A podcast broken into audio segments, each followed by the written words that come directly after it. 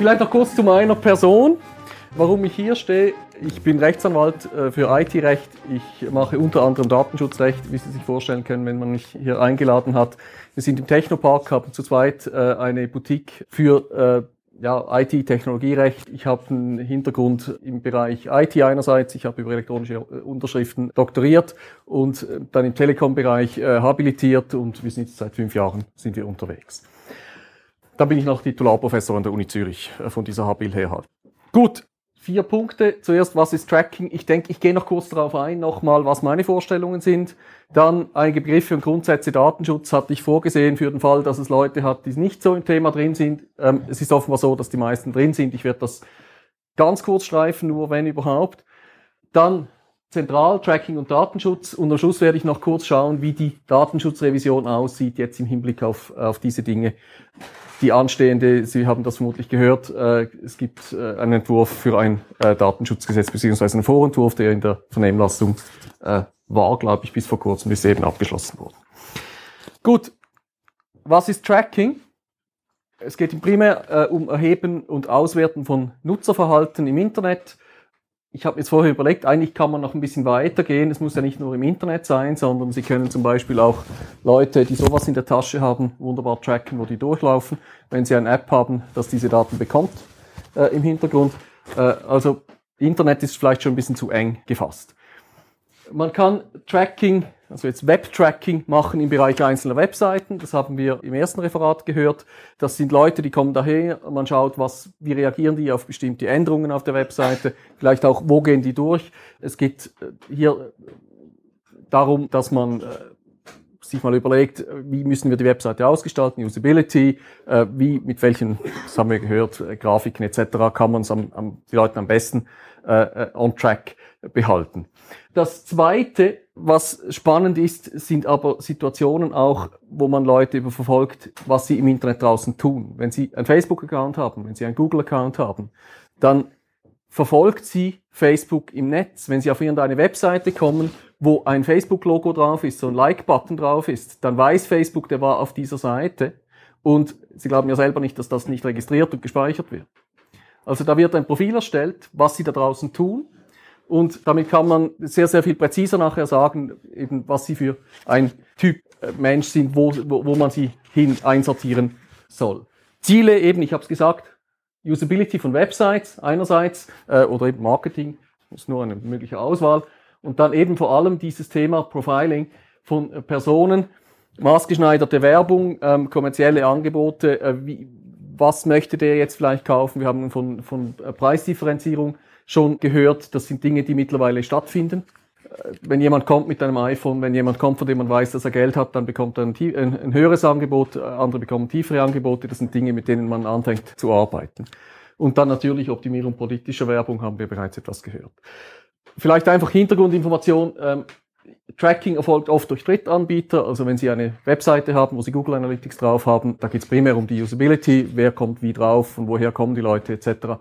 Da gehen Sie zu Google, Google hat so ein Angebot, da müssen Sie einen Link auf jeder Webseite, auf jeder Einzelseite integrieren und Google bekommt dann mit, wenn jemand auf diese Seite surft. Das heißt aber nicht, dass Sie aus dem Schneider sind, datenschutzrechtlich, das vorab. Also Sie geben ja Google den Auftrag, das zu tun. Das heißt, Sie sind letztlich der, der für die Datensammlung verantwortlich ist. Sie können nicht einfach sagen, ja, da ist Google schuld. Frage, was wird überhaupt gesammelt? mit solchen Instrumenten, einerseits haben wir anonymisierte Bewegungsdaten, wer macht was auf der Webseite. Das ist eigentlich noch in dem Bereich, was Herr Völk uns erklärt hat, wenn jemand kommt, man schaut eigentlich mehr aggregiert eine bestimmte, bestimmte Seite, vielleicht vier Varianten von Seiten, welche Seite wird am ehesten angeklickt. Das ist anonym. Das sind keine Personendaten im Sinn des Datenschutzgesetzes. Das ist relativ problemlos. Nächstens haben wir IP-Adressen. Das ist in der Regel Beifang. Wenn Sie einen Server haben, dann wird er einen Log führen. Häufig wird die aufgezeichnet, von welcher IP-Adresse her kam der Besucher. Kann man sich fragen aus der datenschutzrechtlichen Perspektive, ob das überhaupt sauber ist so. Wenn es nicht nötig ist, technisch man, sollte man es eigentlich nicht tun. Wird aber doch sehr häufig gemacht. Man kann dann Geolocation machen anhand dieser IP-Adresse, äh, zum Beispiel haben wir auch schon gehört. Kommunikationsinhalte ist so ein Thema. Könnte man das überwachen? Wenn Sie heute Google Mail haben, Gmail haben, dann wird Ihre E-Mail automatisch sortiert. Dann wird Werbung geschaltet in Abhängigkeit von den Inhalten dieser E-Mail. Das heißt, diese Inhalte werden gescannt. Vielleicht haben Sie es verfolgt. Herr Trump hat kürzlich einer seiner super Dekrete rausgelassen mit dem Ergebnis, dass die amerikanischen Telekom-Firmen jetzt die Kommunikation ihrer Kunden überwachen können und die entsprechende Information verkaufen dürfen. Also das ist äh, zweite, aus zweiter Hand die Information. Ich habe das jetzt nicht gesehen, aber das erzählt man eigentlich, dass das jetzt möglich sein soll. Finde ich, ist doch ziemlich problematisch. Man kann sich auch noch überlegen, in der Schweiz, also wir haben die Situation jetzt in der Schweiz, dass Swisscom sich Einwilligung gegeben, äh, geben lässt zu bestimmten Dingen. Wenn ich es richtig sehe, sind da die Kommunikationsdaten nicht drin, aber man könnte sich das auch überlegen, ob man nicht künftig SMS scannen darf und dann Werbung schalten darf. Solche Dinge wären denkbar. Dann zu diesen Profilen, das ist schon die Frage, was, was steckt alles drin? Ist klar, Name, Geschlecht, eben Geolocation. Dann gesellschaftliche Stellung, wo, was ist jemand, hat er Geld, ähm, wie denkt jemand, etc. Ich habe da den Begriff Sinusmilieu drin. Ist etwas, also einfach, das haben Sie vielleicht schon mal gehört, die Art und Weise, wie man eine Gesellschaft aufteilen kann. Das sind Dinge, die man rausfinden kann Finanzkraft steckt da auch drin in den Sinusmilieus, politische Interessen etc. Also das geht sehr, sehr weit. Sie können heute, wenn Sie Werbung schalten auf Facebook, sehr, sehr detailliert sagen, wen Sie adressieren möchten äh, bei dieser Werbung. Das heißt umgekehrt, dass Facebook von den einzelnen Nutzern eben diese Profile hat. Gut, das hier kennen Sie nämlich an. Arten von Daten gemäß dem Datenschutzgesetz werden wir nicht groß anschauen. Also Sachdaten, einfache, besonders schützenswerte Personendaten, Persönlichkeitsprofile. Ähm, oder gibt es jemanden, ich glaube niemand, der da findet, man müsste es unbedingt anschauen. Äh, die Frage ist vielleicht jetzt im, im Bereich Tracking, welche Arten von Daten tauchen da auf, welche werden, äh, werden gesammelt. Die erste Frage ist, sind es überhaupt Personendaten? Ich habe es vorhin schon angetönt, den Fall, der, den Fall von, von Herrn Völk. Ich nehme nicht an, dass das Personendaten sind. Vielleicht später, wenn sich jemand, das wäre dann die Frage, was Sie mit den Informationen machen, wird das aufgezeichnet, kommt jemand mit einer IP-Nummer rein, bekommt vielleicht einen Cookie, dann weiß man, was er gemacht hat und nachher, wenn er ein Konto eröffnet, beziehungsweise wenn er ein Produkt bestellt, wird das vielleicht verbunden und in dem Moment haben Sie Personendaten. Wenn Sie das nicht tun, wenn das nicht das Ziel ist der ganzen Sache, dann äh, fällt das, fällt das noch weg. Grundsätzlich, das Datenschutzgesetz gilt ja für Daten, die zu einer Person gehören, die zumindest bestimmbar ist. Bestimmbar sind die Daten eben, wenn eine Identifikation durch die Kombination verschiedener Informationen ohne unverhältnismäßigen Aufwand möglich ist. Jetzt, was heißt unverhältnismäßig? Das muss man da irgendwie eine Abwägung machen. Und die Abwägung ist halt die, wenn vorstellbar ist, dass jemand ein sehr großes Interesse hat, diese Daten rauszufinden über eine bestimmte Person, dann ähm, ist eben der Aufwand, den man dafür treibt, vermutlich eher höher. Das heißt, man geht eher von Bestimmbarkeit aus, wenn das Interesse eher sekundär ist. Ähm, zufällig kommt man an diese Daten heran, äh, dann ist der Aufwand eher äh, kleiner, den man bereit ist zu treiben und entsprechend ist, äh, gilt die Person eher nicht als bestimmbar. Jetzt, ja gut, okay, also es, es gibt Konstellationen, wo äh, selbst mit Tracking-Informationen das nicht passiert. Ich kann mir zum Beispiel vorstellen, wir hatten eine Situation, ich habe bei Ricardo gearbeitet eine Weile, da ist auch die Frage, Google Analytics hat man integriert. Man muss dann von Google aus, gemäß Google AGB, in den eigenen AGB, in der eigenen Datenschutzerklärung, eine Information reintun, dass Google diese Daten bekommt. Da haben wir uns noch überlegt, man muss auch sagen, was sonst noch für Daten erhoben werden allgemein. Da schreiben wir, natürlich, schreiben wir rein, wir speichern ich weiß jetzt nicht mehr genau, wie wir es formuliert haben. Äh, Sie können es nachlesen auf dem Netz, wenn noch die gleiche Datenschutzerklärung drauf ist. Wir speichern ihr, ihre, ihre Surfdaten in anonymer Form, um herauszufinden, wie wir die, äh, wie wir die Webseite ideal äh, optimieren oder äh, optimieren können. Solche Dinge steht dann da drauf. Dann sagt man, okay, eben Google Analytics und Google Analytics sammelt halt die IP-Nummer. Die IP-Nummer geht an, äh, an andere Unternehmen. Wir haben Google nicht erwähnt, obwohl es in den AGB steht bei Google, dass man eine bestimmte Klausel verwenden muss. Ich dachte mir, wir machen keine Werbung für Google in unserer, unserer Datenschutzerklärung. Und man sagt man aber, okay, es ist möglich, dass Google in der Lage ist, diese eigentlich anonyme IP-Nummer zu kombinieren mit Personendaten und in dem Moment, wo eben eine IP-Nummer kombinierbar wird mit anderen Daten, dann wird die IP-Nummer zu einem Personendatum. Und in dem Moment fallen sie eben, ja, unter das Datenschutzgesetz, ist klar. Sie haben den Logistep-Entscheid, kennen Sie vermutlich, da war diese Frage zu klären, sind IP-Nummern, die ein Unternehmen gesammelt hat, in Peer-to-Peer-Tauschbörsen, sind das Personendaten oder nicht? Und dort war die Idee, dass man diese IP-Nummern sammelt, dass man sie später in Strafprozessen eben dann bringt, die Auskunft verlangt vom Internetprovider, wer das war, und entsprechend dann Verfahren gegen diese Personen eröffnet. Und da hat man gesagt, ganz klar, das Ziel dieser Sammlung ist, eben diese IP-Nummern später mit Personen zu verknüpfen, entsprechend sind es Personen dann. Bei Tracking, denke ich, kann man auch davon ausgehen, wenn Sie, davor, wenn Sie, ab, wenn Sie vorhaben, das zu verknüpfen, dann, ähm, oder die Möglichkeit ähm, und es sinnvoll ist, vielleicht aus Perspektive des Unternehmens diese Verknüpfung vorzunehmen, dann sind wir in diesem Bereich, wo das Gesetz anwendbar wird. Nächste Frage, sind Tracking-Daten besonders schützenswerte Daten? Sie haben gesehen, was alles gesammelt werden kann, diese Profile, diese einzelnen Aspekte da.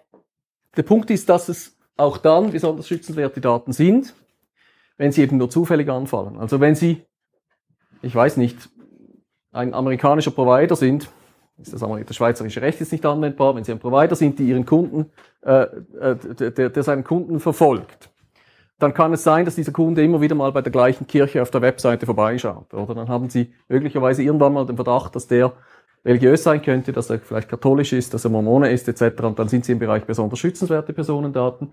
Wenn jemand medizinische Angebote regelmäßig nutzt, immer die gleichen Krankheiten googelt etc., vielleicht kommt man irgendwann in den Bereich, wo man sagt, muss doch, okay, also offenbar hat er da irgendein Problem. Oder wenn sich jemand anfängt einzuloggen, das sieht man ja möglicherweise auch. Man sieht, er loggt sich ein irgendwo auf der Webseite irgendeines eines religiösen Angebots. Selbst wenn Sie nicht gezielt danach suchen, was machen die Leute da?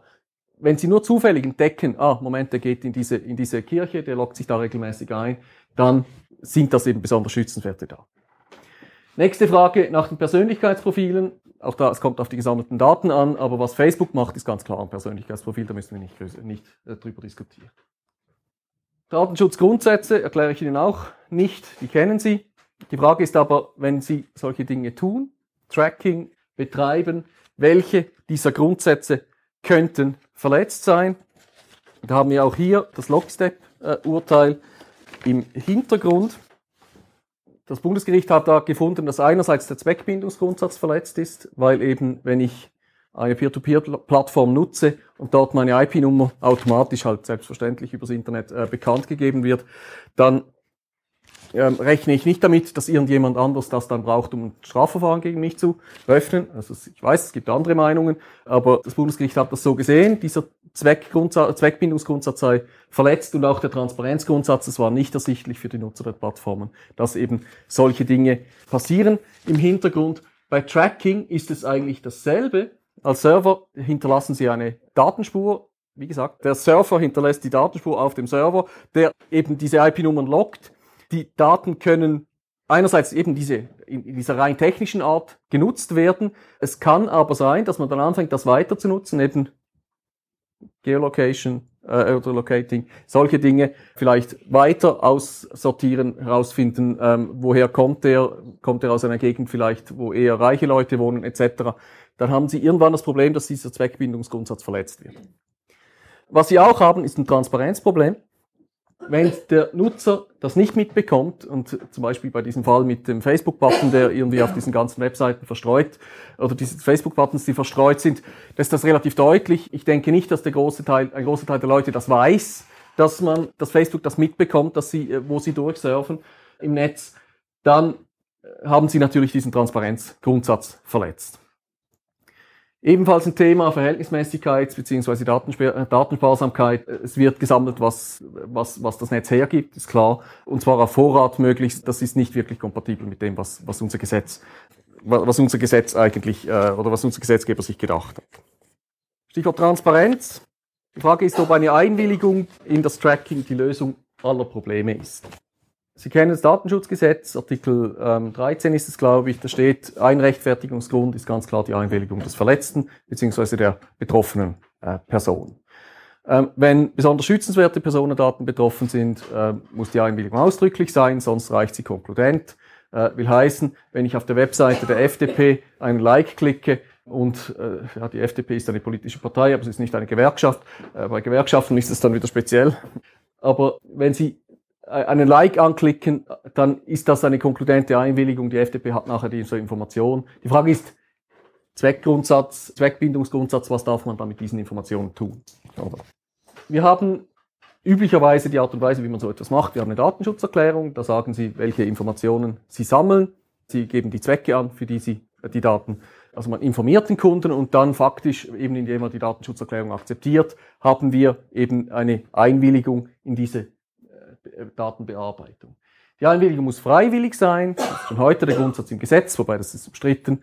Äh, wissen Sie vielleicht, was ist, wenn ich das Angebot nicht mehr nutzen kann, wenn ich da nicht Ja sage? Bis heute ist es in der Regel so. Kann man darüber streiten, ob das so korrekt ist. Wichtig ist aus meiner Sicht ein weiteres Thema, nämlich, dass eine Datenschutzerklärung eben allgemeine Geschäftsbedingungen sind und dass man bis heute noch ein bisschen zu wenig geschaut hat, welche Kriterien eigentlich für AGB gelten, für die, damit die gültig übernommen wurden und ob diese Kriterien möglicherweise bei Datenschutzerklärungen eben auch eine Rolle spielen, beziehungsweise mehr eine Rolle spielen sollten als bis heute. Wir haben die vier üblichen Schritte allgemeine Geschäftsbedingungen. Sie haben zuerst eine Geltungskontrolle. Das ist einfach die Frage, ob irgendwie im Hauptvertrag verwiesen wurde auf die AGB. Sie haben klassischerweise, wenn Sie ein Produkt bestellen, müssen Sie eine Checkbox anklicken. Äh, äh, ich akzeptiere die allgemeinen Geschäftsbedingungen. Da haben Sie, äh, muss ein Link vorhanden sein auf diese AGB, die müssen einfach zugänglich sein, es muss im Ladenlokal müssen die aufgehängt sein, solche Dinge. Die Frage ist jetzt, was passiert, wenn nur irgendwo in der Fußzeile unten Datenschutzerklärung steht? wenn Sie auf eine Webseite gehen, da steht unten klein irgendwo Datenschutzerklärung. Und aus meiner Sicht ist nicht wirklich klar, dass das ausreichend ist für eine Übernahme. Man kann schon sagen, üblicherweise, ja, man weiß, da ist irgendwo in der Regel so eine, so eine Information. Ist klar, bei David Rosenthal im Kommentar steht, das sei das müsse ausreichend sein, weil es sei ja nicht zumutbar. Andererseits, wir haben schon im Bereich AGB haben wir relativ klare Vorstellungen, was es braucht, damit allgemeine Geschäftsbedingungen als übernommen gelten. Aber irgendwo äh, weit unten ein kleiner Hinweis auf einem Formular, dass dann auch die AGB gelten, das reicht in der Regel nicht. Von daher, ähm, also wenn Sie die Möglichkeit haben, wenn Sie eine Webseite gestalten, vor allem wenn Sie einen Kunden haben, der sich einloggt beim, äh, zum ersten Mal, der ein Konto eröffnet, der vielleicht sich als Sympathisant bei der Partei äh, anmeldet, dann geben Sie dem die Möglichkeit, die AGB zu akzeptieren mit einer Checkbox. Geben Sie ihm die Möglichkeit, ja, ich akzeptiere die, äh, die, die, die Datenschutzerklärung. Und dann sind Sie sicher, dass das wirklich eben auch Geltung hat, dass es übernommen wurde. Dann nächster Punkt, Ungewöhnlichkeitenregel kennen Sie auch. Das ist die Frage, ist etwas überraschend für mich als Besucher der Webseite, als derjenige, der diese Datenschutzerklärung akzeptiert? Und ich meine, wenn Sie eine Partei haben, dass der, wenn er sich anmeldet bei der Partei, dass man in eine Datenbank landet und dass eine Adresse am Schluss drinsteht, ist klar. Dass er vielleicht dann am Schluss irgendwann mal eine Werbung bekommt, ist auch relativ klar.